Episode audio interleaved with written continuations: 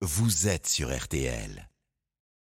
En Ukraine, à présent, 4 millions de personnes affectées par euh, les coupures d'électricité. Selon le président ukrainien Zelensky, c'est la conséquence des récentes frappes russes contre des centrales et des infrastructures euh, énergétiques. Le gouvernement de Kiev se dit contraint d'instaurer des restrictions de courant pour stabiliser la situation. Moscou, en fait, euh, tente de riposter face à l'avancée des troupes ukrainiennes qui regagnent du terrain depuis plusieurs semaines. De nombreux villages qui avaient été conquis par les Russes sont en train de repasser sous pavillon jaune et bleu. C'est notamment le cas dans la région de Kherson où vous vous trouvez pour RTL, Émilie Beaujard.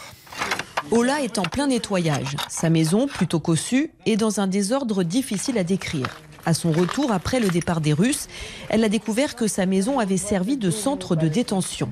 Ola nous montre la douche extérieure, une pièce d'un mètre carré.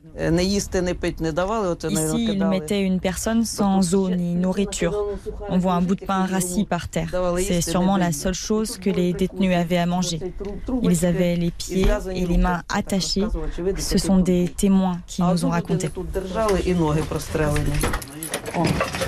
Dans le sous-sol exigu de la maison, six Ukrainiens étaient maintenus en captivité. Elle sait que trois d'entre eux sont en vie, mais elle ne sait pas ce que sont devenus les trois autres. Dans la maison principale, tout est sans dessus dessous.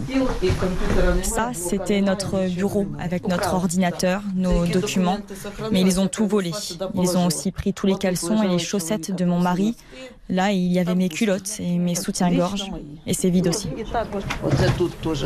Au fond du jardin, elle a empilé tous les meubles cassés, les vêtements et déchets abandonnés. Elle attend maintenant d'avoir l'électricité pour rentrer définitivement chez elle même si les combats sont à moins de 30 km. Reportage des envoyés spéciaux de RTL, Émilie Bojar avec euh, Jonathan Griveaux en Ukraine.